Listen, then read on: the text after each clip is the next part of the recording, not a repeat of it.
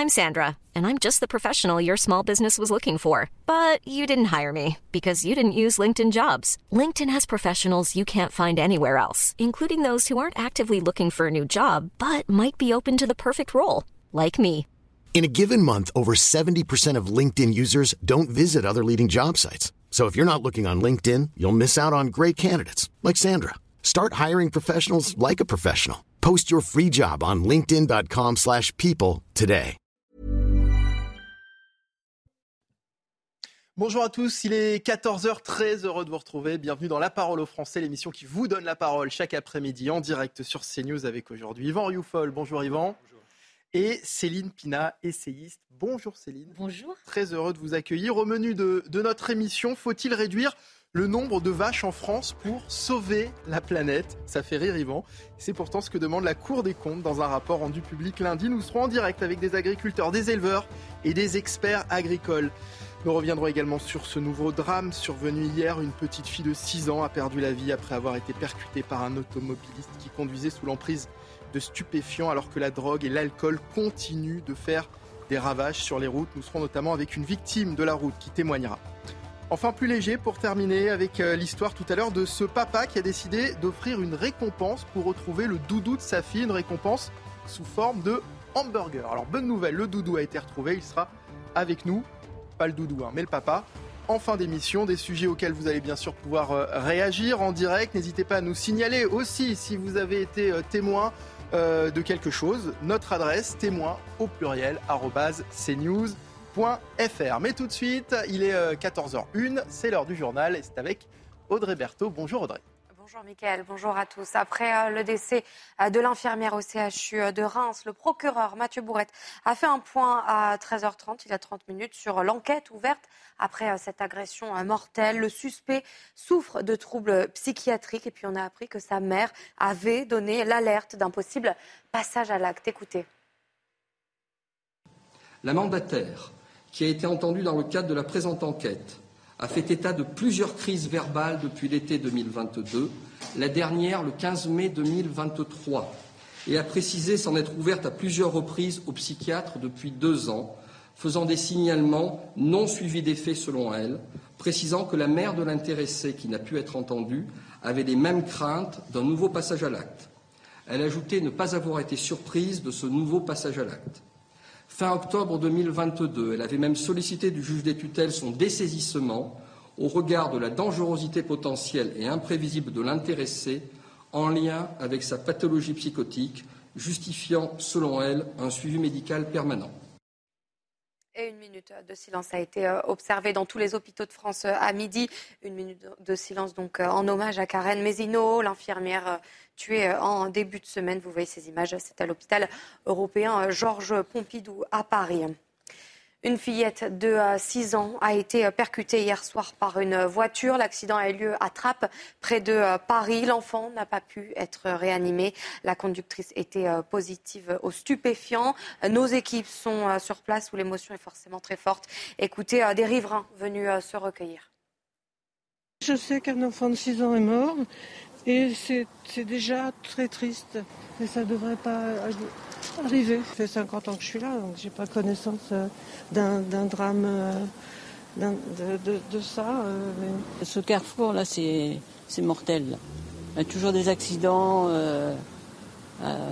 c'est les voitures, c'est les vélos qui sont renversés. C'est c'est incroyable. Et dans le reste de l'actualité, c'est un dialogue de sourds autour de la réforme des retraites. La proposition de loi euh, du groupe parlementaire euh, Lyot visant à l'abroger n'est pas constitutionnelle selon Olivier Véran. Euh, Le texte, pour rappel, sera examiné par l'Assemblée le 8 juin. Écoutez justement le porte-parole euh, du gouvernement et euh, Bertrand Pancher, député Lyot de la Meuse, à ce sujet. Alors, ce qui est problématique, c'est qu'un groupe parlementaire dépose une proposition parlementaire de loi dont il sait qu'elle n'est pas conforme à la Constitution. Et qu'à la fin des fins, vous ne trouverez aucun juriste pour vous dire qu'il y ait la moindre chance que cette proposition de loi aille, comme on dit, au bout. Ils sont en train d'ouvrir toute la boîte à outils euh, des euh, procédures d'obstruction du Parlement. Je pense que jamais on a été à la recherche d'autant d'articles de la Constitution pour faire en sorte que le Parlement soit bâillonné. Et en plein débat sur la question de l'euthanasie, Caroline Brandicourt, atteinte d'une maladie neurodégénérative, entend s'engager pour les soins palliatifs avec une devise on peut être heureux, mais on peut être malade, mais euh, heureux. Elle compte parcourir 1000 euh, km à vélo. On l'a rencontré Laurent Sélarié, Marine Sabourin, Geoffroy Defebvre et Augustin Donadieu. 1000 km en vélo pour sensibiliser aux soins palliatifs, c'est le défi que s'est fixé Caroline, 62 ans, atteinte d'une maladie neurodégénérative. À chaque étape, Caroline et des membres du collectif Soulagés mais pas tués, qui militent pour la généralisation des soins palliatifs et son opposition à toute forme de suicide assisté ou d'euthanasie, installent un stand pour échanger sur la fin de vie. De passage à Paris, elle nous explique ses motivations. Je le fais pour tous mes amis malades parce que je trouve trop injuste que tous ne puissent pas bénéficier d'unités de soins palliatifs. En France, il existe 756 lits hospitaliers en soins palliatifs et 171 unités de soins palliatifs, mais 21 départements en sont encore dépourvus en 2021. Autour de Caroline, beaucoup d'admiration et d'espoir. On peut vivre heureux euh, quand on est malade, si on est bien entouré, euh, si on est bien pris en charge. Euh, et ça, je pense que c'est vraiment la priorité qui doit être celle de notre gouvernement aujourd'hui. Il reste encore à Caroline un mois et 650 km jusqu'à Lons-le-Saunier dans le Jura pour terminer son défi alors qu'Emmanuel Macron a annoncé un projet de loi sur la fin de vie d'ici à la fin de l'été. Voilà pour l'essentiel des informations à 14h, Mickaël. Merci beaucoup Audrey, on vous retrouve à 15h pour le grand journal de l'après-midi. La parole aux Français, l'émission qui vous donne la parole sur CNews et d'ailleurs si vous avez envie de la prendre, la parole, si vous avez été euh, témoin de quelque chose, que vous souhaitez nous le signaler, écrivez-nous par mail témoin au pluriel cnews.fr. Bonjour Eric de Riedmaten qui vient de nous rejoindre en plateau pour euh, tenter de répondre à cette question. Faut-il réduire le nombre de vaches en France pour sauver la planète? Question qui a beaucoup fait sourire euh, Céline et, Yvan euh, pendant le, sommaire, et c'est pourtant ce que recommande vivement la Cour des comptes. La France ne pourra pas respecter ses engagements environnementaux si elle ne réduit pas considérablement le nombre de vaches. D'abord, pour qu'on comprenne bien, Eric, qu'est-ce qui pose problème avec les vaches? Alors, ce qui pose problème avec les vaches, bon, ça fait toujours sourire, hein. mais euh, lorsqu'une vache émet un gaz euh, naturel euh, du fait de sa digestion, on l'appelle autrement nous les humains, mais bon, ce gaz qui est éjecté du corps de la vache, eh bien, crée du méthane. Et c'est ça qui, est à l'origine de, la, qui serait à l'origine de la pollution. Alors, c'est sûr qu'il y a un vrai problème avec les vaches qui sont en, nombre, peut-être même en surnombre en France, mais c'est normal, c'est la vie. N'oublions pas que les pâturages lorsqu'ils sont bien entretenus, euh, permettent de libérer également de l'oxygène et donc sont des puits de carbone, donc absorbent cette, entre parenthèses pollution. Euh, maintenant, c'est aussi euh, la vache permet d'améliorer l'aménagement du territoire. Supprimer les vaches, comment seraient les prairies, les pâturages? Et puis enfin, je, je, terminerai par là, il y a un vrai problème d'alimentation concernant les bovins. Vous savez, on peut comparer à l'être humain. Lorsqu'on mange mal, vous êtes ballonné, euh, c'est vrai qu'en France, on a la chance d'avoir une bonne alimentation, mais dans beaucoup de pays, on mange mal. Et donc, euh, bien sûr, ça crée euh, des renvois par la voix, par la bouche, ça crée des renvois par d'autres voies que je ne nommerai pas.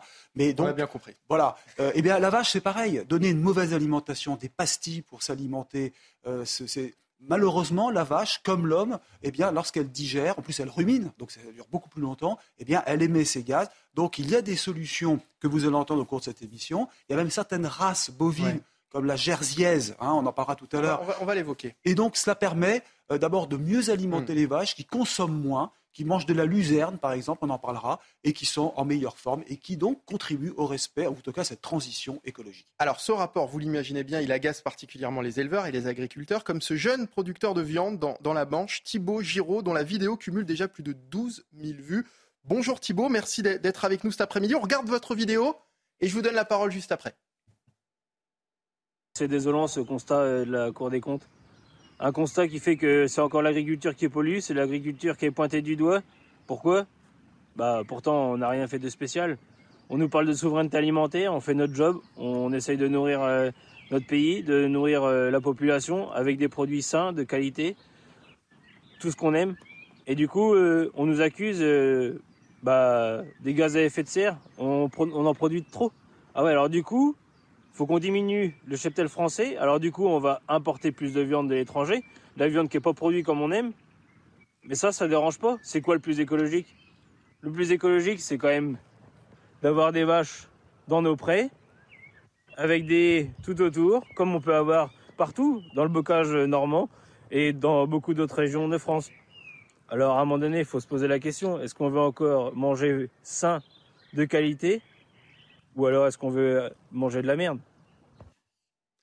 Tout est dit hein, dans votre message, euh, Thibault. Un message plein, plein d'amertume hein, finalement. Vous êtes plein d'amertume dans cette, dans cette vidéo.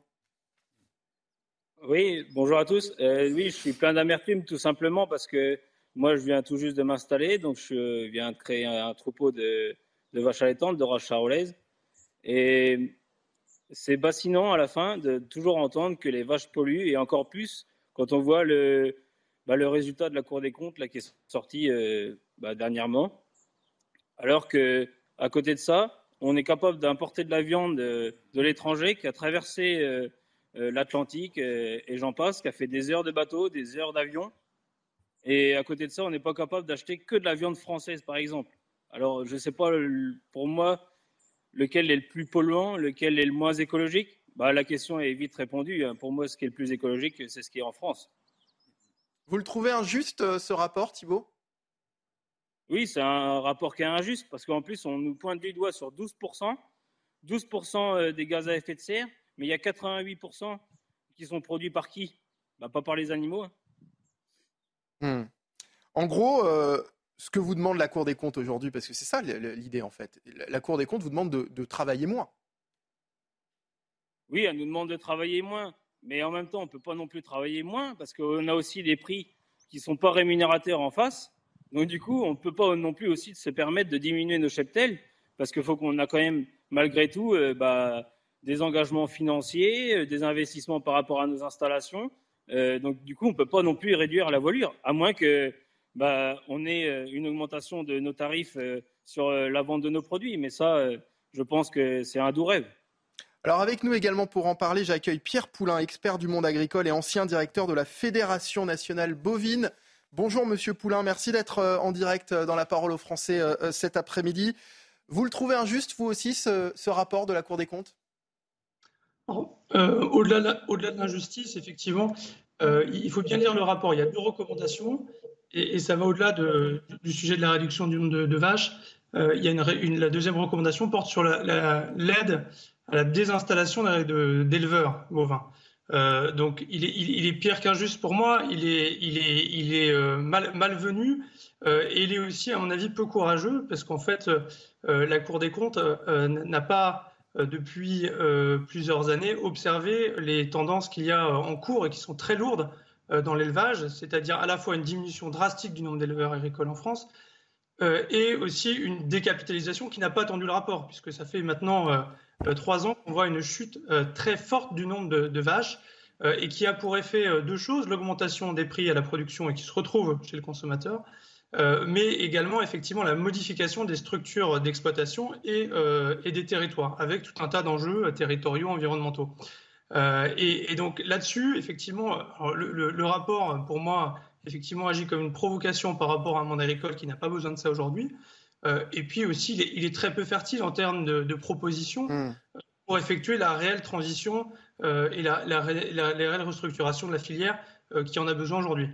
Alors ce rapport hein, de la Cour des comptes, il dit que non, hein, il ne met pas euh, en danger la souveraineté euh, alimentaire à condition de suivre les recommandations des, autorités de santé, à savoir ne pas manger plus de 500 grammes de viande par semaine. C'est ce que dit ce rapport. Alors, euh, ce, n'est pas vraiment un sujet de consommation, parce que comme l'a exprimé très clairement Thibault, de toute façon, la consommation, elle est, présente. Et donc, si ce n'est pas la consommation française, la consommation passera par de l'importation dans des conditions de production euh, qui sont euh, néfastes euh, la, meilleure partie du temps, et en tout cas en dessous des normes françaises. Donc aujourd'hui, si on prend le sujet par la consommation, on ne règle absolument rien. le sujet est lié au mode de production, et on a en France et, notamment, je crois que c'est le cas de, de, de, Thibault qui est installé en Normandie sur des systèmes très herbagés, euh, des, systèmes euh, de production qui sont vertueux, pour peu qu'ils soient accompagnés et promus. Et c'est justement ces systèmes-là qui sont en train de décrocher du fait à la fois des tendances de consommation, des politiques publiques et aussi de certaines pressions malvenues de la part d'organisations, de lobbies anti-viande hein, qui existent et qui sont très très très puissants pour faire évoluer euh, les, politiques publiques dans ce sens-là. Vous euh, confirmez C'est ce modèle-là qu'il faut sauver aujourd'hui. Hein. C'est pas c'est pas l'inverse. Vous confirmez Thibault ce que dit euh, Pierre Poulain Ah oui, je suis totalement d'accord avec ses propos. Oui. Éric de Maten oui, est-ce qu'il n'y a pas aussi un problème d'alimentation des, vaches avec ces, granulés, avec ces céréales souvent de mauvaise qualité, ces conservateurs? On dit que c'est ça aussi qui, qui rend un peu malade l'estomac des, des bovidés. Je ne pense pas qu'il y, ait réellement de, maladies des bovidés, notamment en France, sachant qu'effectivement, on a une des meilleures traçabilités euh, sanitaires, des contrôles sanitaires dans le monde. Hein. il faut bien s'en rendre compte. Hein. Euh, nous, je travaille beaucoup à l'étranger. Euh, c'est vrai que j'avais des, clients en France l'autre jour qui me voyaient manger un tartare, notamment, et qui étaient étonnés en me disant non, non, moi je ne mangerai jamais tartare dans mon pays. Il faut bien se rendre compte de l'extrême qualité sanitaire que l'on a en France. Donc il n'y a pas de maladie comme vous voulez. Par contre, effectivement, il y a des vraies questions qui se posent sur les modèles d'alimentation, euh, avec des réflexions à avoir, euh, notamment sur la dépendance au soja OGM, qui, euh, sur l'élevage bovin, que ce soit allaitant ou laitier, constitue encore effectivement une part très importante, alors qui ne pose pas de soucis sanitaires, hein, mais qui pose effectivement des soucis de modèle. et on a en France euh, et ça c'est mon avis, euh, une vraie capacité euh, de valoriser encore mieux notre potentiel herbagé, qui est très important, qui répond effectivement à une pertinence agronomique, environnementale et territoriale, et sur lequel on pourra avoir effectivement des politiques ciblées qui répondent aux enjeux de la Cour des comptes. Hein. la Cour des comptes pose deux questions. Le financement de l'agriculture française, effectivement, et notamment de l'élevage, puisque dans le rapport, il pointe notamment le montant très élevé des subventions publiques à l'élevage français, et puis l'enjeu environnemental. On a, toutes, les, cartes pour répondre à, cette équation, mais ça ne se fera pas contre les agriculteurs en disant qu'il faut réduire le nombre des, vaches. Ça se, ça se, fera en prenant à bras le corps les enjeux de transition des filières et en prenant en compte effectivement ce sujet de la nutrition, qui n'est pas un sujet sanitaire, hein, qui un sujet de dépendance économique et de modèle, euh, et de modèle nutritionnel. Céline Pina. Est-ce qu'il euh, y a dans l'élevage des vaches ce, dont on peut se rendre compte, par exemple, dans l'élevage de cochons, autrement dit, des fermes énormes dans lesquelles euh, on entasse des animaux qui ont très peu de mobilité? Là, l'exemple de, de, notre agriculteur, euh, ça c'est l'agriculture telle qu'on l'aime et telle qu'on la rêve. Est-ce qu'il y a un, modèle, en fait, un contre-modèle qui lui serait parfaitement critiquable de fermes énormes dans lesquelles les, les animaux sont pas très bien traités sont nourris uniquement euh, par euh, des céréales de mauvaise qualité et euh, ont une qualité de vie absolument médiocre. Alors pour qui? Ou, est-ce que bah, pour, celui qui, sans doute peut-être sur le spécialiste des, de, de, l'aménagement agricole qui pourrait nous répondre si ce modèle-là existe, si c'est complètement farfelu. voilà. Alors, il y a des modèles de ce type-là qui existent, mais très très peu en France, en tout cas moi j'en ai très peu vu. Euh, moi je travaille dans différents pays, notamment des pays d'Europe de l'Est, où là on a effectivement des modèles à 1500 vaches qui ne sortent jamais euh, et qui sont très, euh, qui sont très en, permanence toute la journée, avec effectivement une, nutrition qui est extrêmement spécialité et qui fait complètement fi des sujets environnementaux ou nutritionnels. ce n'est pas le cas en France aujourd'hui. Euh, concernant effectivement le bien-être animal, même chose. Alors il y, a effectivement beaucoup euh, euh, de, fantasmes aussi qui existent encore. Alors c'est très très lié à notre culture. Hein. Et, moi le premier, je suis d'une famille d'agriculteurs et mon grand-père avait 16 vaches. Et on se disait tous que c'était beaucoup mieux d'avoir 16 vaches attachées à une étable euh, et, on a ce doux rêve un peu à Martine à la ferme, qu'on peut dire. Aujourd'hui, effectivement, on a des structures de, euh, de si on parle que du bien-être animal, avec des bâtiments qui sont plus grands, avec des parcours plus importants des animaux. Et la tendance, même si les exploitations s'agrandissent, elle va pas franchement dans le sens de la diminution, voire même euh, ça va dans le renforcement effectivement du bien-être animal. Donc le sujet en tant que tel ne, se pose pas de la même façon. Le sujet se pose effectivement du modèle que, les, que les Français euh, veulent, veulent, veulent acheter en termes aussi d'imaginaire. Et c'est vrai qu'aujourd'hui, on a une, augmentation très importante de la taille des exploitations, euh, avec effectivement une espèce de, transition du modèle très familial, un ou deux actifs, à des modèles de société. avec une augmentation du nombre d'animaux, mais qui ne va pas de pair avec une baisse du bien-être animal. Ça, c'est pas. en fait, on, pourrait se retrouver euh, éventuellement, si on diminue le nombre de vaches, avec des importations qui augmentent euh, de viande de très mauvaise qualité dans des pays où le bien-être animal n'est absolument pas respecté. Alors oui, la, tendance est en cours, et, c'est là où je pointais un petit peu. Euh, alors la Cour des comptes n'y est pour pas grand-chose en, tant qu'organisation, mais euh, il y a différents dossiers, notamment qui sont liés aux, accords internationaux, euh, sur lesquels l'État français euh, et l'Union européenne pas, ne protègent pas notre modèle de production et, et, laissent les portes très ouvertes, effectivement, à l'importation de viande dans d'autres conditions totalement, totalement différentes, avec des règles effectivement de bien-être et des règles sanitaires qui sont, qui sont différentes. et donc effectivement, le risque est là et la tendance existe déjà. Hein. Il a pas, on n'a pas attendu la Cour des comptes effectivement pour voir cette tendance-là. Euh, et les agriculteurs ne cessent de, demander effectivement un peu plus de protectionnisme, ou en tout cas euh, de, lisibilité et d'équivalence dans, les règles, entre les règles de production qu'on leur impose et euh, les règles qu'on impose à l'importation. Alors une question d'Yvan Rioufol. Moi je trouve que nos interlocuteurs sont très pondérés dans leur réaction. Moi, je le serais beaucoup moins qu'eux parce que je trouve que ce rapport de la Cour des comptes est totalement absurde, c'est-à-dire qu'il symbolise vraiment un raisonnement technocratique, comptable. D'ailleurs, je, dénie à la Cour des comptes d'avoir des compétences sur ce que, ce que, doivent manger les Français. Et je trouve que très, ce rapport est très symbolique de la fracture qui s'installe aujourd'hui, notamment d'une fracture territoriale entre le monde des villes et le, monde des champs, si je puis dire, mmh. et avec une incompréhension de ce qu'est effectivement la vie du monde rural et surtout en mettant en perspective le fait que la France produit au niveau mondial même pas 1% des émissions de gaz, des émissions de CO2, enfin du, CO2. Et parmi ces 1% de CO2, on nous dit que les, les vaches produiraient 12% de ce CO2, c'est-à-dire 0,0 et quelques pourcents de ce que produirait la pollution. Donc je trouve qu'on est dans un raisonnement totalement absurde, révoltant, me semble-t-il, parce que ça ne prend pas en considération les considérations précisément de ces éleveurs qui se battent contre des importations et euh, qui se battent difficilement contre les importations, avec une incompréhension de tout ce monde parisien, de ce monde élitiste, qui ne connaît rien de la vie des, campagnes, de la vie des champs. Et donc, je trouve que c'est rajouter, encore une fois, des fractures à d'autres fractures. Le pays n'en manque pas.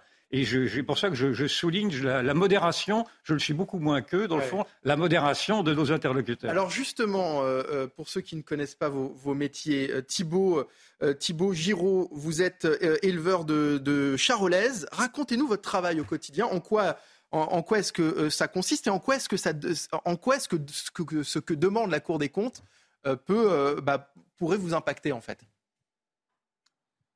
Alors oui, euh, moi je suis euh, producteur de charolaise, donc euh, vache allaitante, principalement pour faire de la viande.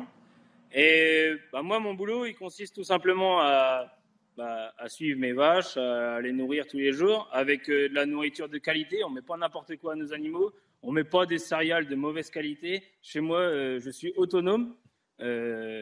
au pire, si je le suis pas, je m'entraide avec un collègue pour avoir des céréales locales. Et on est nombreux à le faire. Euh, notamment à être euh, autonome. Euh, on a de la nourriture, je vous dis, saine et de qualité. On a aussi des nutritionnistes qui suivent de nombreux troupeaux, justement pour pas que les vaches mangent n'importe quoi et que la digestion se fasse correctement. Donc moi, j'en fais partie. après, là où ça m'interpelle, c'est que, par exemple, mon exploitation est dans une, elle est dans une zone plutôt humide, en bordure de marée. Et en fait, en gros, si demain on enlève les vaches, qu'est-ce qu'on va faire dans ces prairies-là? Il est hors de question d'y mettre une charrue pour labourer, pour faire des céréales, comme euh, c'est prôné euh, par un, ancien ministre qui euh, prône le végétal. Mais je suis désolé, on ne fera pas des céréales partout. C'est quand même aberrant d'être obligé de retourner des prairies pour pouvoir répondre à la PAC, donc à la politique agricole commune, aujourd'hui. Donc, chez moi, il est impossible de retourner la totalité de mon exploitation pour faire de la céréale. Et mmh. on est très nombreux dans ce cas-là.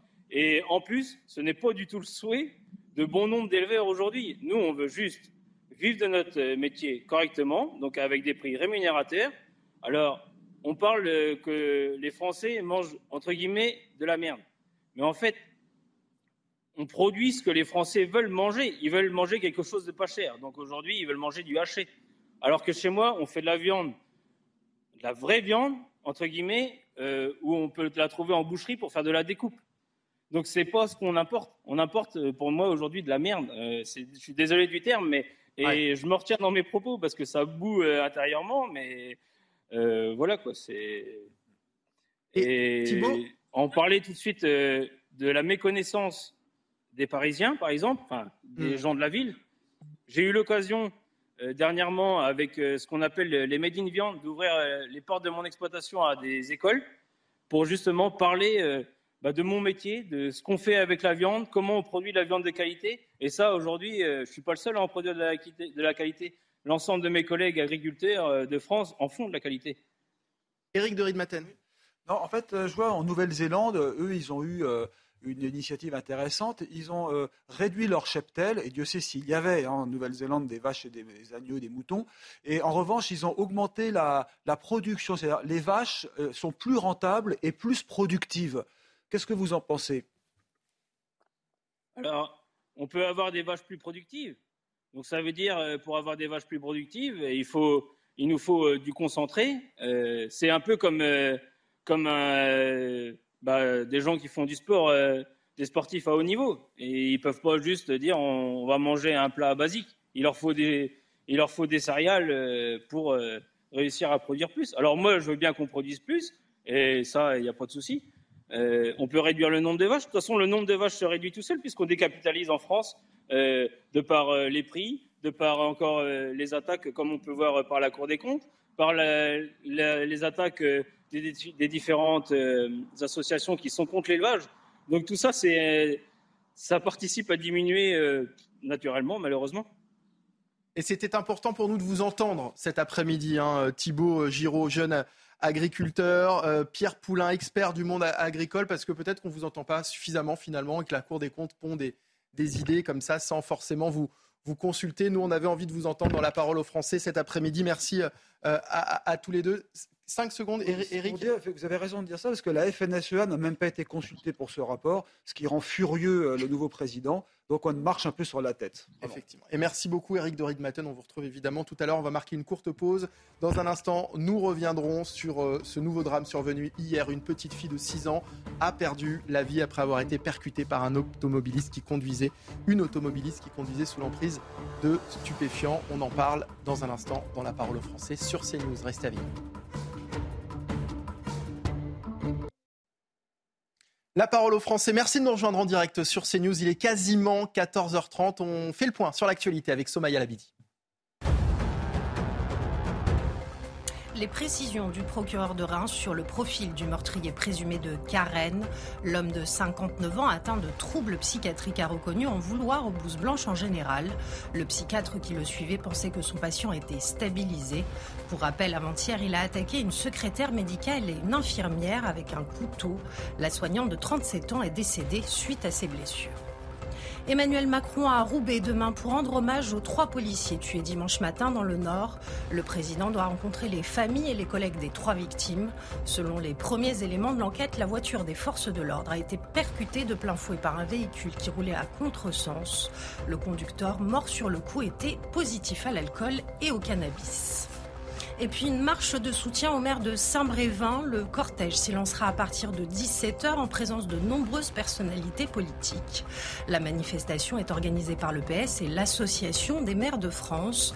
Pour rappel, Yannick Morez avait annoncé sa démission suite à l'incendie de son domicile et aux menaces de l'extrême droite opposée à un projet de centre d'accueil pour migrants. Merci Somaya. Et après les trois policiers tués dans un accident de la route ce week-end dans le Nord, euh, hier à Trappes, c'est une fillette de 6 ans qui a perdu la vie après avoir été percutée par une voiture. La conductrice âgée de 21 ans a d'abord pris la fuite avant d'être interpellée. Elle était aussi, euh, comme pour les policiers de Villeneuve-d'Ascq, positive aux stupéfiants. Avec nous pour en parler, j'accueille le docteur Jean Dorido, psychologue et addictologue. Bonjour. Sébastien euh, Watiotienne également, délégué national du syndicat de police Unité SGP. Bonjour à vous. Et puis Pierre Chasseret, délégué général de 50 millions de d'automobilistes. Première question, docteur, on le répète jamais assez. Est-ce qu'on peut expliquer pourquoi, pourquoi l'alcool et pourquoi la drogue tuent sur les routes? Ah on, ne vous entend pas, docteur. Est-ce que, est que vous nous entendez? Moi, je vous entends. Ah ben là, on vous entend. Donc voilà. Donc je vous ah. répète, je, vous je reprends ma question. Pourquoi est-ce que l'alcool et la drogue tuent malheureusement sur les routes? L'alcool et la drogue tuent sur les routes parce que ce sont des, substances aux, effets euh, psychoactifs très forts qui vont euh, précisément euh, venir troubler votre vision, troubler vos réflexes, troubler même votre rapport à la réalité. Et par conséquent, une personne qui, je dirais, hors prise de produit est tout à fait en capacité euh, de conduire euh, prudemment, eh bien, euh, sous l'effet de l'alcool, sous l'effet de substances stupéfiantes, elle va se retrouver grisée, en réalité, tout simplement, et donc elle ne va plus faire le nécessaire pour rouler prudemment. Elle va même, comment dire, développer des illusions quant à ses capacités qui, sont uniquement, je dirais, dans sa tête, et donc précisément, elle va, elle va conduire dangereusement, elle va prendre des risques, et le, problème, c'est qu'elle ne, se met pas que elle en danger, elle met en danger évidemment les personnes qu'elle croise sur sa route. Et, évidemment, on a une, pensée et, pour les policiers euh, du Nord et pour cette petite fille euh, de trappe euh, de, 6 ans et, pour sa famille. Ce sont, des, drames absolument terribles qui auraient pu être évités précisément s'il n'y avait pas eu ces, prises de toxiques qui auraient pu être évités, évidemment. Et c'est important de le souligner, docteur. Vous avez bien raison. On va accueillir également Norbert Pirot, porte-parole de l'association Victimes et citoyen. Bonjour, monsieur euh, Pirot. Bonjour. Merci d'être avec nous. Je vous donne la parole dans un instant, mais d'abord, j'ai une question pour euh, Pierre Chasseret. Euh, on a du mal à imaginer que ça puisse uniquement être de, de l'inconscience de, la part de, ces personnes qui consomment volontairement de, de, la drogue. Hein. Comme l'a dit le docteur Dorido, on aurait pu éviter ces drames.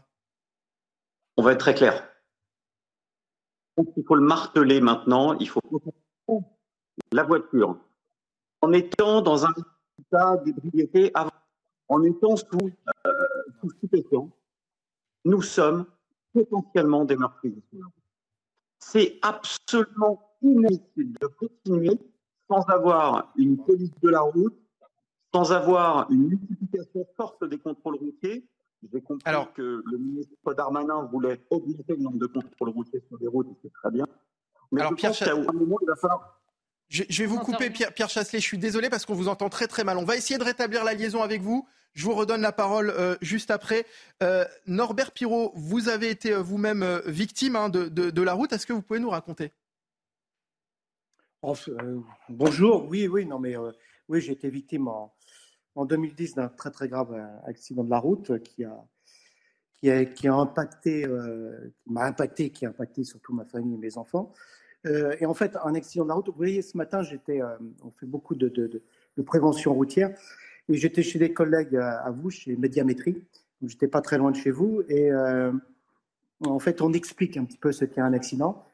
Et l'impact d'un accident, vous avez, vous avez l'accident qui arrive, donc la personne qui est touchée, etc., l'hôpital, le coma, les opérations, pronostic vital engagé, ce qui était arrivé par trois fois pour moi mais vous avez également la famille qui est touchée, vous avez l'onde de choc qui arrive parfois plusieurs années après.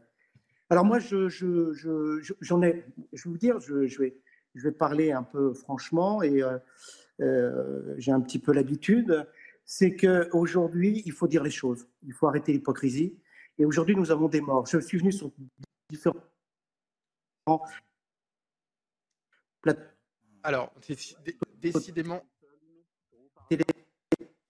alors, visiblement, la, liaison est compliquée également avec euh, Norbert Pirot. On va, on va euh, également rétablir euh, ça. Sébastien Watiotienne, la conductrice qui a fauché cette petite fille à Trappes, a, été placée en garde à vue pour homicide involontaire aggravé par l'usage de, stupéfiants. Homicide involontaire aggravé, Sébastien Watiotienne, elle risque quoi clairement aujourd'hui? Ah, Il va falloir laisser faire les enquêteurs dans un premier temps, euh, pour vraiment tout, comment dirais-je, mieux appréhender la situation. Euh, Puisqu'en fait, au début, on parlait d'un stationnement. Au final, il semblerait qu'elle ait plutôt euh, fauché cette, cette, jeune fille qui traversait une chaussée. Donc, euh, déjà, bon, il va y avoir ensuite, je pense, et c'est sûr, une peine, une peine de prison vraisemblablement, et après, on verra ce que l'enquête va décider. Euh, Homicide involontaire aggravé, hein, c'est le terme qui, serait retenu. Évidemment, il faut, comme vous le dites, laisser faire euh, euh, l'enquête. Euh, dans les faits, les personnes qui sont interpellées, qui sont jugées, que risquent-elles? Bah, le, principe euh, du, droit français, c'est qu'on va individualiser la sanction. Hmm. On va prendre en compte son passé, on va euh, étudier si c'est quelqu'un qui a déjà eu affaire à la justice, et puis euh, en fonction de, son passé ou de son pédigré, la, sanction sera, sera, prononcée. Hmm. Si c'est une petite peine, ben, bien souvent, elle ne sera pas appliquée, il y aura peut-être pas de prison. Et, et je pense qu'on doit, comme font certains pays, notamment comme les Pays-Bas, on doit, euh, je pense, même appliquer des petites peines, euh, puisque je pense que euh, la, comment dirais-je, la sanction a une vertu pédagogique. Alors Pierre Chasseret est, de retour avec nous, de 50 millions d'automobilistes. Je vous redonne la parole, on vous entendait très très mal hein. tout à l'heure. On parlait de l'inconscience de la part de, ces personnes qui consomment, on le disait, volontairement ces drogues et qui consomment aussi de l'alcool. Alors, je sais qu'il y a l'inflation partout, mais c'est 40 millions d'automobiles, pas 50. 40 millions, pardon. Vous avez raison, c'est l'inflation. Cependant, euh, on va être très honnête. Je pense que cette situation, elle est tout simplement intolérable. Mais il faut penser, parce que certes, le ministre Darmanin va annoncer très rapidement une augmentation des contrôles routiers sur l'alcool, sur la drogue au volant. Très bien, parfait. Tout le monde l'appelle de ses, de ses voeux. En revanche, il va falloir se poser une autre question qui est collatérale c'est que c'est bien beau de lancer une campagne de contrôle, mais on sait très bien qu'en France, malheureusement, au moment où on se parle, on a un million d'automobilistes, un million d'automobilistes qui roulent sans permis de conduire. Dans ce million d'automobilistes, vous en avez la moitié parce qu'ils ne l'ont jamais passé, l'autre moitié parce qu'ils l'ont perdu. C'est-à-dire qu'il va falloir contrôler aussi sur la route. Parce que si on ne va pas chercher, si on ne va pas traquer le délinquant, puisqu'il s'agit d'un délit, routier. Si on ne va pas chercher cette personne, alors on va se retrouver avec cette situation-là. L'autre problématique, et c'est peut-être aussi pour cette raison, c'est pas très politiquement correct, mais c'est sans doute pour cette raison aussi euh, qu'on a euh, si peu de contrôle sur les stupéfiants. et je pense que euh, monsieur du syndicat SGP Police ne me contredira pas. Malheureusement, on sait qu'aujourd'hui, si on lance une grande campagne de prévention ou de répression sur les stupéfiants au volant, je ne sais pas, un samedi soir ou un dimanche matin, sortie de boîte de nuit, on a la moitié des jeunes qui sont positifs. C'est ça la réalité. La moitié des jeunes qui sont positifs. Sébastien Watiotienne, c'est la réalité et c'est pour ça qu'on ne peut finalement pas contrôler tout le monde aujourd'hui? Bah, Pour compléter les propos de M. Chasseret, euh, je, me souviens dans les années 80, le fléau c'était l'alcool. Euh, il y avait des campagnes assez agressives euh, concernant l'alcool volant, la prévention. Là actuellement on est dans un fléau où c'est le stupéfiant à outrance. Euh, il est évident que ça s'est banalisé, ça s'est démocratisé, si vous me permettez l'expression. Euh, puis les coûts, les coûts de, comment dirais-je, pour acquérir des stupéfiants ont nettement chuté.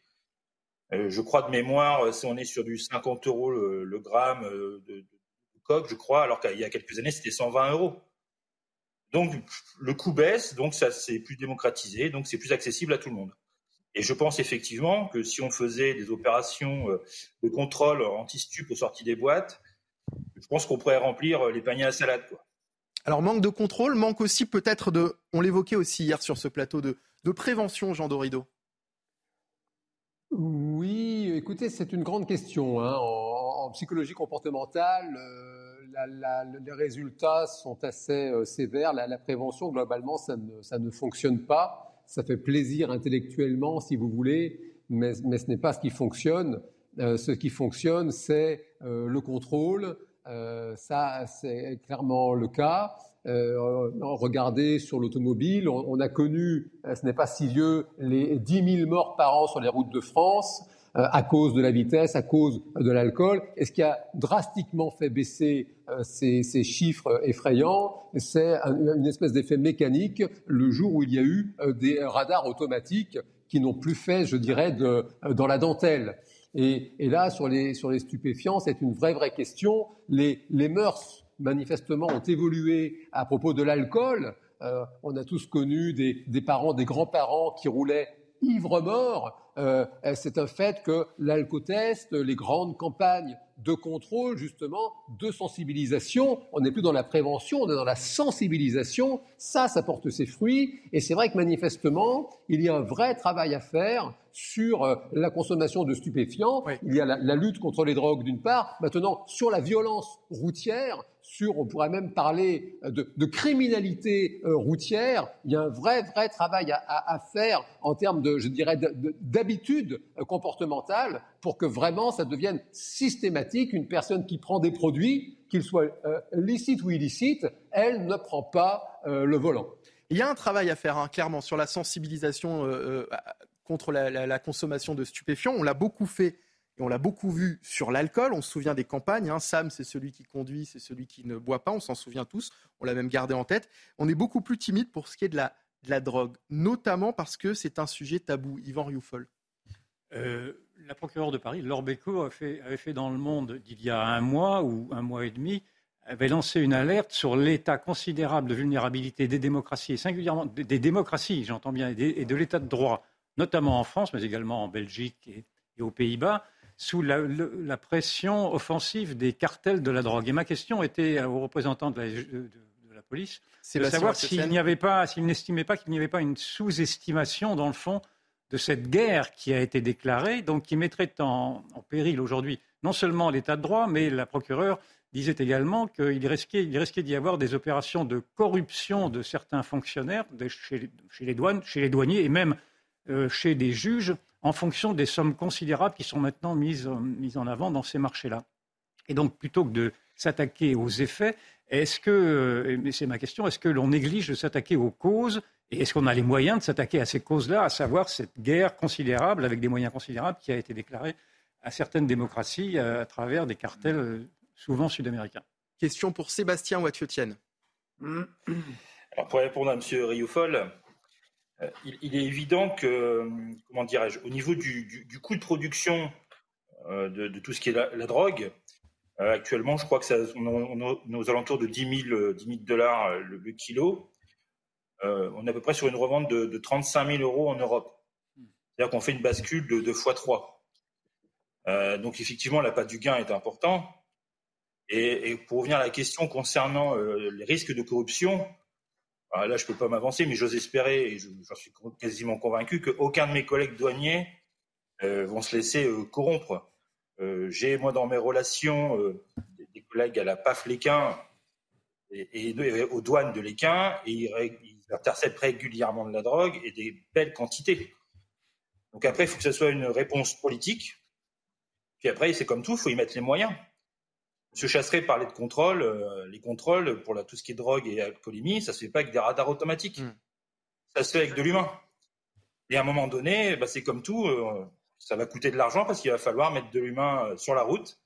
Il va falloir embaucher et pour que le travail soit fait. Alors on va redonner la parole à Norbert Pirot qui est de retour. A priori, on me dit en régie que ça fonctionne avec vous. Je le disais, vous avez été vous-même victime d'un accident de la route. On ne vous a pas très bien entendu tout à l'heure. Est-ce que vous pouvez nous raconter ce qui vous est arrivé?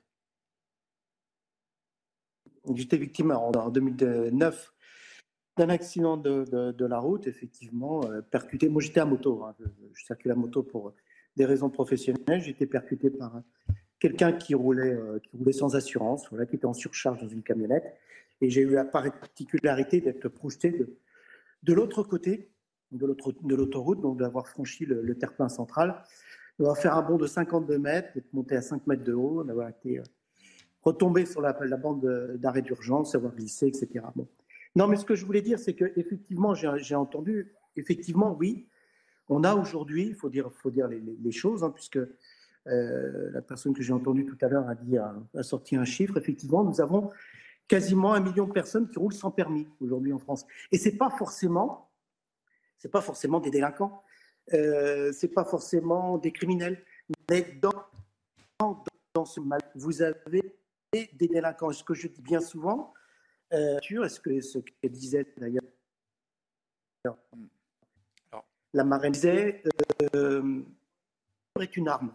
Et c'est vrai. Quand on monte dans une voiture, on le voit bien. Ces trois pauvres euh, jeunes euh, policiers qui sont morts, très jeunes, cette jeune fille aussi. Aujourd'hui, on a de plus en plus de problèmes de drogue. Moi, j'appelle aujourd'hui, j'appelle l'État à réunir, à faire un plan Marshall aujourd'hui sur la sécurité routière. C'est quasiment, euh, je ne sais pas, toutes les semaines, on a euh, des faits divers. On avait l'histoire de notre euh, humoriste il y a quelques temps. J'ai fait quelques plateaux télé, etc. On a, on a parlé de la drogue. Aujourd'hui, c'est cette fillette. C'était les policiers il y a 3-4 jours. Être quoi demain et après-demain?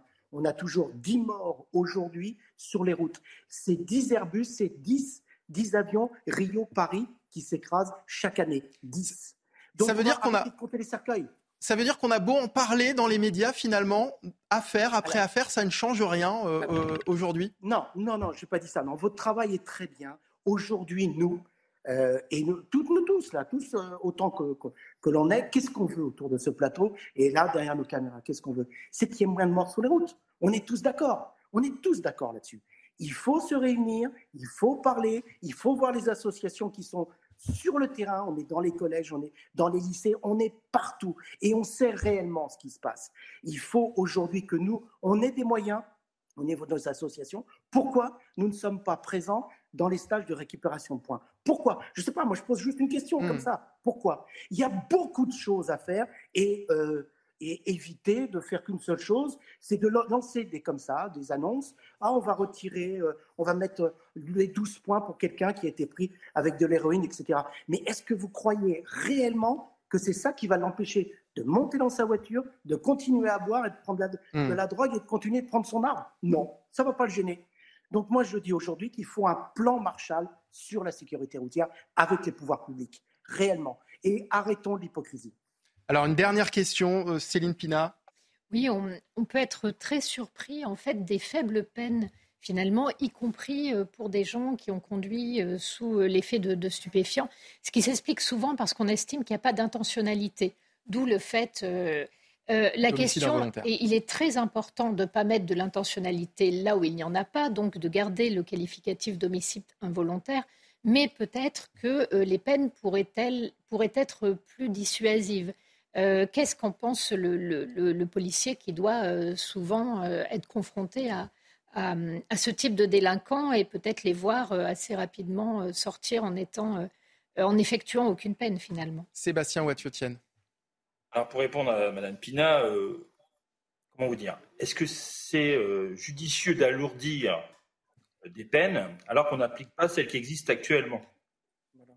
Ah, Ce que je veux dire par là, c'est qu'actuellement, comme je vous expliquais tout à l'heure, on individualise. Donc en fait, on va essayer de trouver des circonstances atténuantes, et si c'est moins d'un an de prison, ça va être aménagé. Donc appliquons ce qui est prévu par le code pénal, et après on verra si on doit, euh, euh, comment dire, si on doit alourdir. Mais ce qu'il faut, c'est une vraie politique pénale, partant du postulat que chaque peine doit être appliquée, mais bon, ça voudra dire construire des prisons, ça voudra dire investir, et on va, on va rentrer après dans un prisme purement économique, où on va dire, bah, finalement, ça coûte cher, donc euh, ben, les petites peines, on ne va pas les faire. Un, dernier mot là-dessus. Alors, Pierre Chasseret, un dernier mot là-dessus? Oui, je voudrais rester quand même relativement positif, euh, dire qu'on a une déléguée interministérielle, Madame Sécurité routière maintenant en France, qui s'appelle Florence Guillaume, qui est arrivée en poste récemment et qui a été aussi euh, la plus jeune euh, générale de gendarmerie, donc elle connaît le terrain.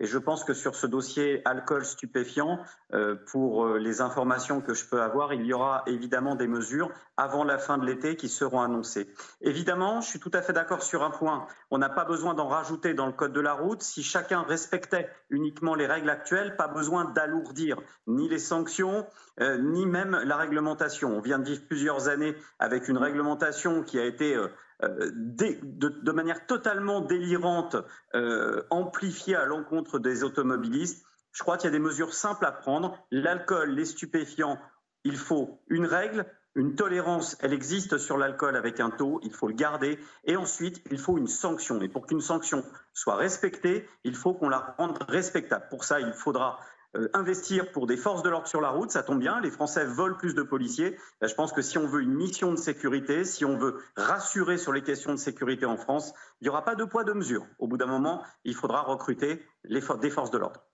Merci Pierre Chasseret, pardon, de 40 millions d'automobilistes. Hein. Vous avez vu, cette fois, je ne me suis pas trompé.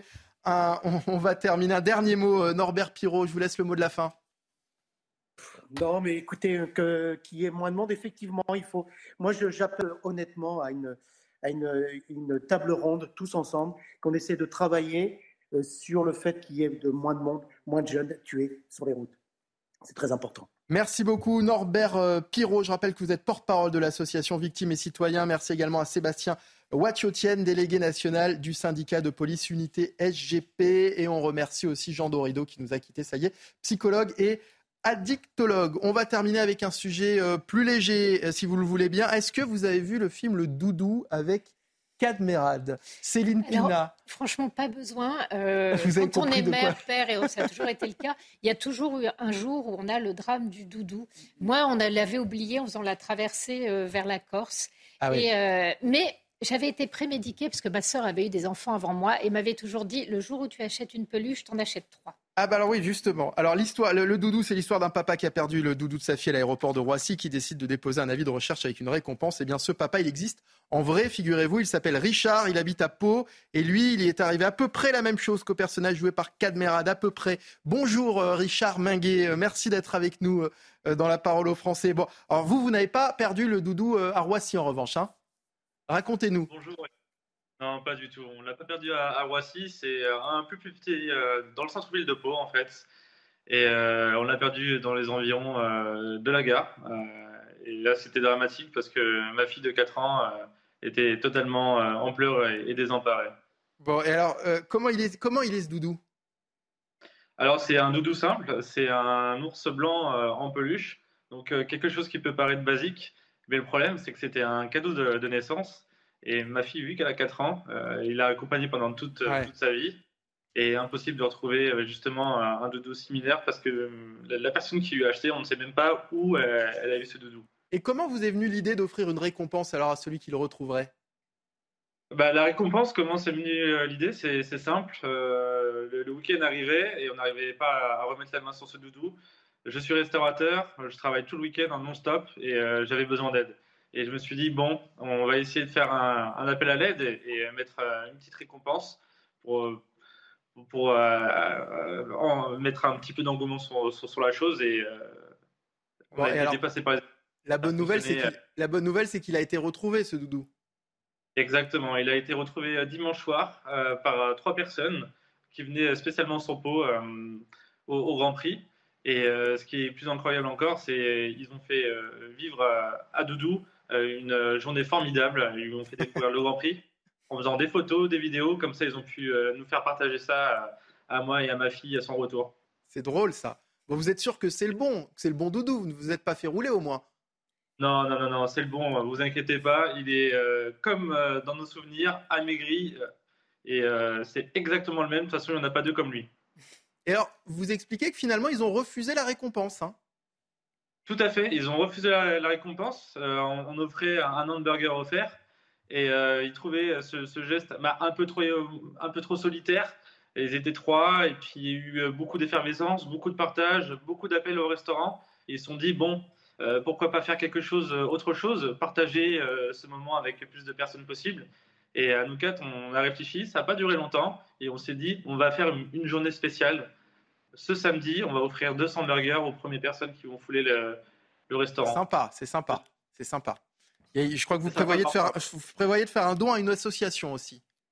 Exactement, ça c'était c'est le, petit plus. On va faire un don à une association qui s'appelle euh, Les Petits Doudous, euh, à hauteur de euros. Et en fait, à, hauteur de combien? 200 euros. 200 euros. Le même nombre Très bien. Tout est, tout est bien qui finit bien et puis ça fait un, joli coup de com pour le restaurant aussi. Euh, aussi, mais le principal, c'est de partager euh, des, moments avec tous ceux qui, ont vécu euh, ce, moment ou non. Et un, petit peu de, plaisir et, de gaieté, ça fait, ça fait pas de mal. Merci beaucoup, Richard Minguet, d'avoir partagé ce moment avec nous dans la parole aux Français. Et longue vie au doudou alors. Ne le perdez plus cette fois. Hein. Faites attention, faites comme Céline Pina. Euh, et, c'est ce que je fais. Non, le pauvre, mais c'est ce que je... offert. Ah oui, mais moi, ah c'est ce que j'ai fait avec mes enfants, c'est que j'en ai acheté plusieurs pour éviter de les, perdre. Il faut les faire tourner, sinon il faut, ils se voilà. Il y en a un plus neuf Comme ça, il y en a. Voilà, il faut les faire tourner. On a la même technique, je vois, euh, Céline. Merci beaucoup, Richard. Merci, euh, Céline, d'avoir été avec nous. Merci, Yvan. Dans un instant, c'est le grand journal de l'après-midi sur CNews. Restez avec nous. Il est quasiment 15h, merci de nous rejoindre sur CNews. C'est le grand journal de l'après-midi avec Audrey Berthaud et à la une de l'actualité. Le procureur de la République de Reims a donné une conférence de presse après le décès d'une infirmière en début de semaine. Il est revenu sur le profil du meurtrier présumé. La mère du suspect redoutait un nouveau passage à l'acte. On y reviendra avec Noémie Schulz du service police-justice de CNews. Attrape, l'émotion est très forte. Une femme de 21 ans a renversé une fillette de 6 ans. Hier soir, la conductrice a été interpellée. Elle était positive aux stupéfiants. Nos équipes sont sur place. Un maire qui redoute des débordements, l'État prévoit d'ouvrir un centre d'accueil de sans-abri dans sa commune de Bru. C'est au sud de Rennes. L'annonce a été faite en début de semaine. Le maire de la commune a fait part de son mécontentement. Et puis le pollen est bien de retour. 81 départements sont en alerte rouge en France. Près de 25% des Français souffrent d'allergies respiratoires.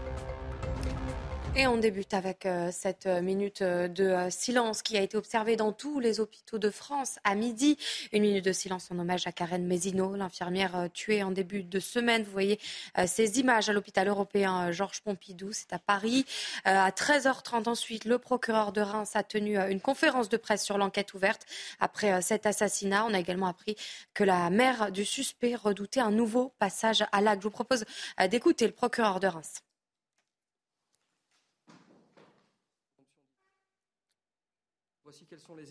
On, va revenir plutôt euh, en, plateau avec vous, euh, Noémie euh, Schulz du service police-justice de CNews. Bonjour.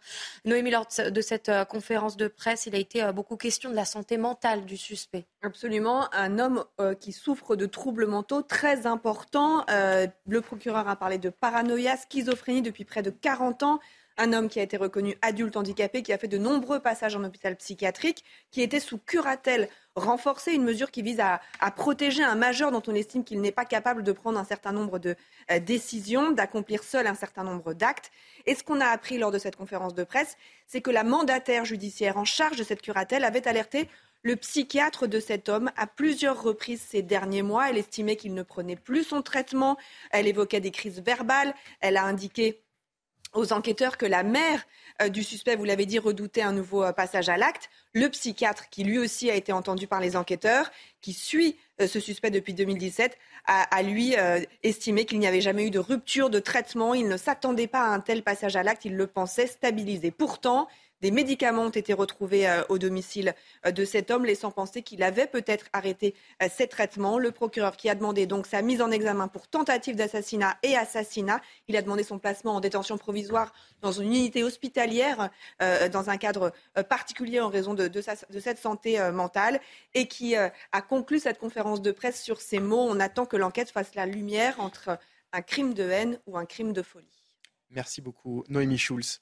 Euh, dans le reste de l'actualité, la conductrice de 21 ans positive au, stupéfiant, elle a été euh, interpellée. Cette femme a percuté hier soir une fillette de 6 ans. L'accident a eu lieu à Trappes, près de Paris. L'enfant n'a pas pu être réanimé. Nos équipes sont sur place où l'émotion est forcément très forte au lendemain de ce drame.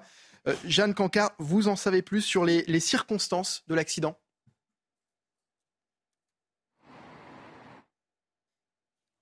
C'est que le drame s'est noué ici, à seulement quelques centaines de mètres du domicile de la fillette où elle habitait avec ses parents, ses deux sœurs ainsi que son frère. Un carrefour qui est décrit par les riverains ici comme très dangereux. Ce que l'on sait aussi pour le moment au niveau de l'enquête, c'est que la conductrice, elle est toujours en garde à vue. Elle devrait être prochainement entendue par les enquêteurs pour s'exprimer clairement sur les circonstances du drame. Vous l'avez dit, elle a été testée positive aux stupéfiants, au cannabis plus précisément, mais on ne sait pas exactement à quand remonte sa dernière était-ce une prise de cannabis qui a eu lieu quelques heures, quelques minutes avant l'accident ou bien était-ce il y a quelques jours seulement un test salivaire a été fait pour le moment?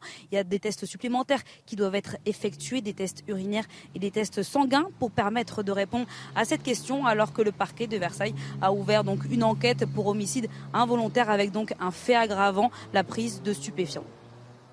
Merci beaucoup, euh, Jeanne Cancard et Sacha euh, Robin euh, qui vous accompagnent. Et Emmanuel Macron se rendra à Roubaix demain pour un hommage à l'école nationale de police de la ville. Il va rendre hommage aux trois jeunes policiers tués dans une collision dimanche. Emmanuel Macron rencontrera à la fois les victimes et les collègues de ces trois victimes. Dix régions de France devraient accueillir euh, des euh, sans-abri parisiens dans les euh, prochaines semaines. Un projet qui fait réagir en Bretagne où le centre d'accueil serait installé à proximité de la gare de Bru, à côté de Rennes. Le conseil municipal a même voté un avis défavorable, mais qui n'aura pas d'incidence puisque le projet est porté par l'État sur un terrain qui lui appartient à, appartient à cette commune. Michael Chaillot.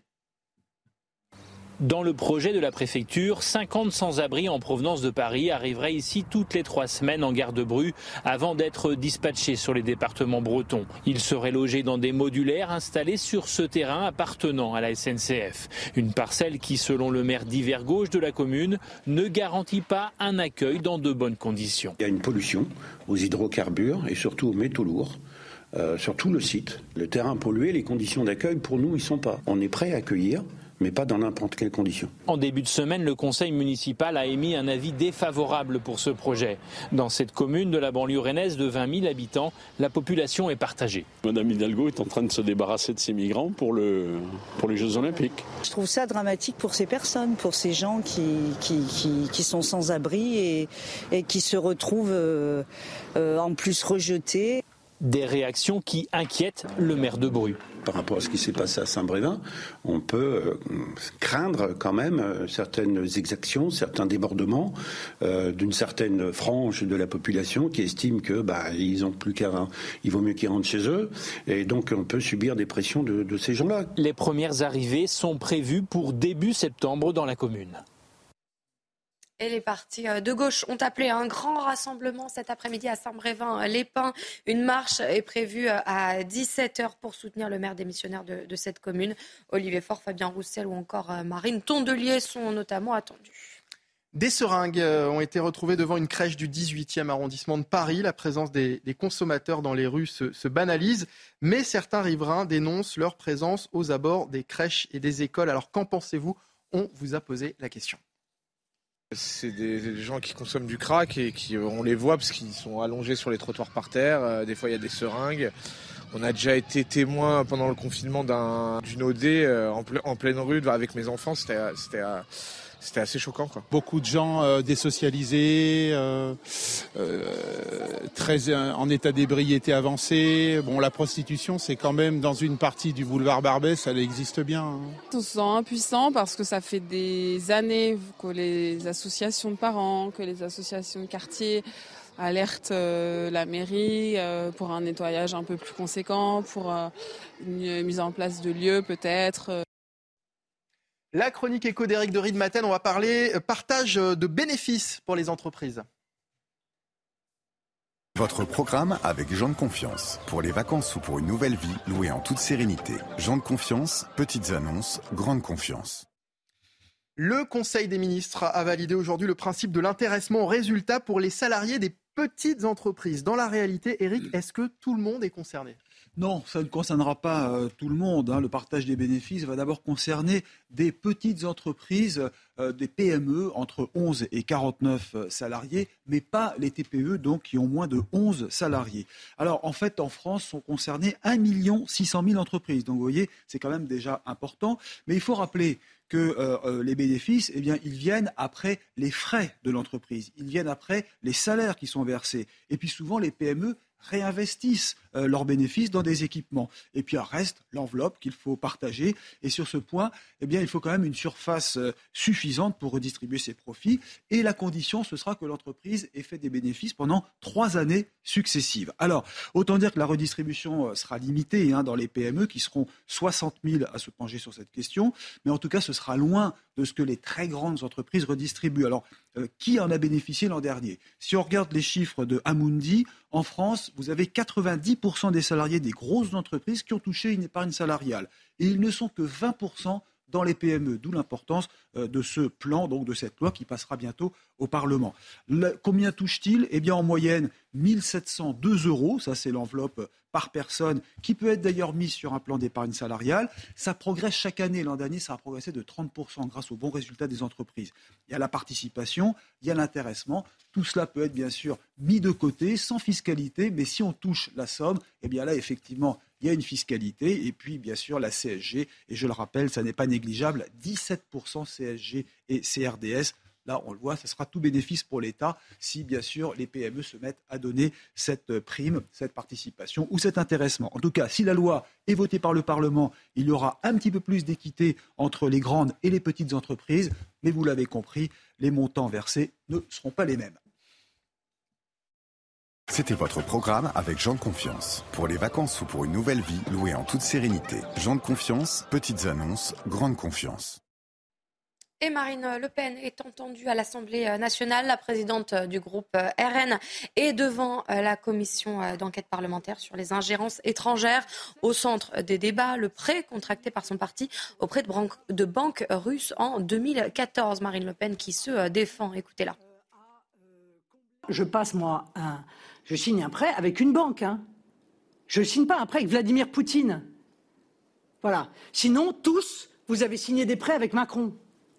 Bah oui, non mais d'accord, mais je veux dire, ça voudrait dire que quand on signe un prêt avec une banque française, euh, on ne signe pas avec l'accord d'Emmanuel Macron, mais quand on signe avec une banque qui est moitié tchèque, moitié russe, obligatoirement, c'est en fait euh, une signature que l'on a avec Vladimir Poutine. Non, je signe avec une banque. Ça ne m'engage absolument à rien. Et si ça m'avait engagé à quelque chose, Monsieur le Président, je n'aurais pas signé ce prêt. C'est clair, je ne l'aurais pas signé. Et vous l'avez sûrement remarqué, le pollen est de retour. 81 départements ont été placés en alerte rouge. C'est euh, l'alerte la plus élevée dans le nord et le nord-ouest. 15 départements sont en alerte jaune. Selon un allergologue, les graminées sont les plus susceptibles de poser problème. On voit ça avec ce sujet de Mathieu Devez et Augustin Donadieu. Les arbres fleurissent, les températures s'adoucissent. Le printemps est synonyme de beau temps, mais également d'allergie au pollen, en particulier les graminées. Les graminées céréalières, donc le blé, l'orge et le seigle, donc dans des départements du centre de la France qui sont très agricoles, les gens sont extrêmement exposés. Et puis il y a les graminées fourragères, qui sont la dactyle, le fléole, qui sont les mauvaises herbes qu'il y a dans la pelouse, les mauvaises herbes sur le bord des chemins, sur le bord des routes. Et ça, il y en a partout en France. Et ça pollinise aussi en avril, mai, juin. Selon le réseau national de surveillance aérobiologique, 81 départements ont été placés en risque élevé d'allergie. Elles sont de plus en plus présentes dans le quotidien des Français, en raison notamment du réchauffement climatique. Moins on a d'hiver, moins les plantes gèlent, et plus facilement elles vont repolliniser tôt. Donc, nos parents et nos grands-parents ont connu des pics de pollen qui duraient une ou deux semaines au mois de juin. Et ben, désormais, les pollens de graminées, ça commence de plus en plus tôt, tout comme les arbres, parce qu'il n'y a plus d'hiver, il fait plus froid, il gèle plus, et les plantes repollinisent très vite. Selon l'Organisation mondiale de la santé, en 2050, un Français sur deux pourrait être atteint d'asthme et d'allergie. Et cette année, on fête les 400 ans des débuts de la construction du château de Versailles. Lundi soir avaient lieu les splendides fêtes galantes. Ils étaient euh, environ 750 à se prendre pour Louis XIV ou Marie-Antoinette. Une soirée euh, magique racontée par Kylian Salé. Regardez. Des perruques, de la musique et des costumes colorés, le château de Versailles a revêtu ses habits du XVIIe siècle.